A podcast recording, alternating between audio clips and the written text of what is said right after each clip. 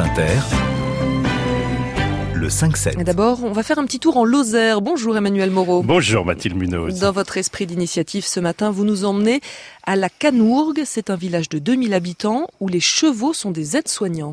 Au cœur de la Lozère, entouré de chênes et de pins, dans un havre de paix, se trouve Mathilde Equiforia, un institut où la communion humain-animal permet de soigner d'une façon non médicamenteuse des personnes polyhandicapées qui souffrent de traumatismes crâniens, de, de troubles autistiques ou de maladies rares. Et c'est une femme qui est à l'origine de ce centre de soins. Et oui, elle s'appelle Hélène Viruega. Elle est allée se former dans le Montana avec les Indiens.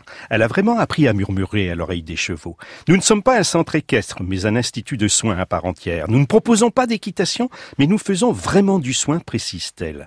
Son entreprise, créée en 2012, repose sur une équipe pluridisciplinaire de professionnels. Des psychologues, kinésithérapeutes, moniteurs d'équitation, où chacun, avec sa spécialité, soigne des handicaps parfois très. Et pour accompagner ces spécialistes, il y a donc des chevaux.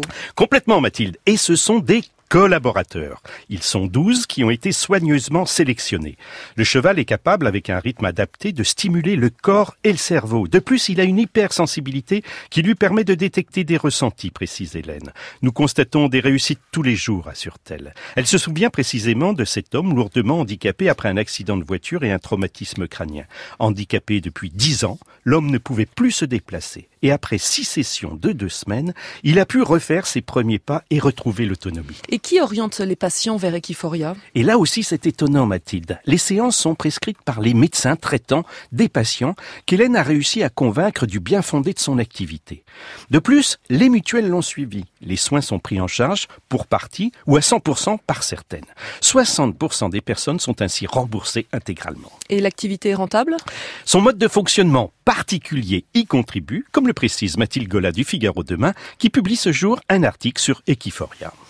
Effectivement, Equiforia est une entreprise du secteur de l'économie sociale et solidaire. Elle ne bénéficie pas de subventions publiques, mais elle doit être rentable pour exister.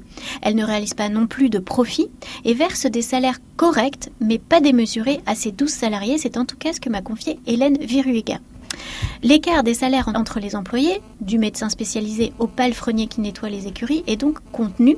D'ailleurs, le salarié le mieux rémunéré perçoit un salaire trois fois supérieur au moins bien payé, contre près de 17 fois dans une entreprise plus classique.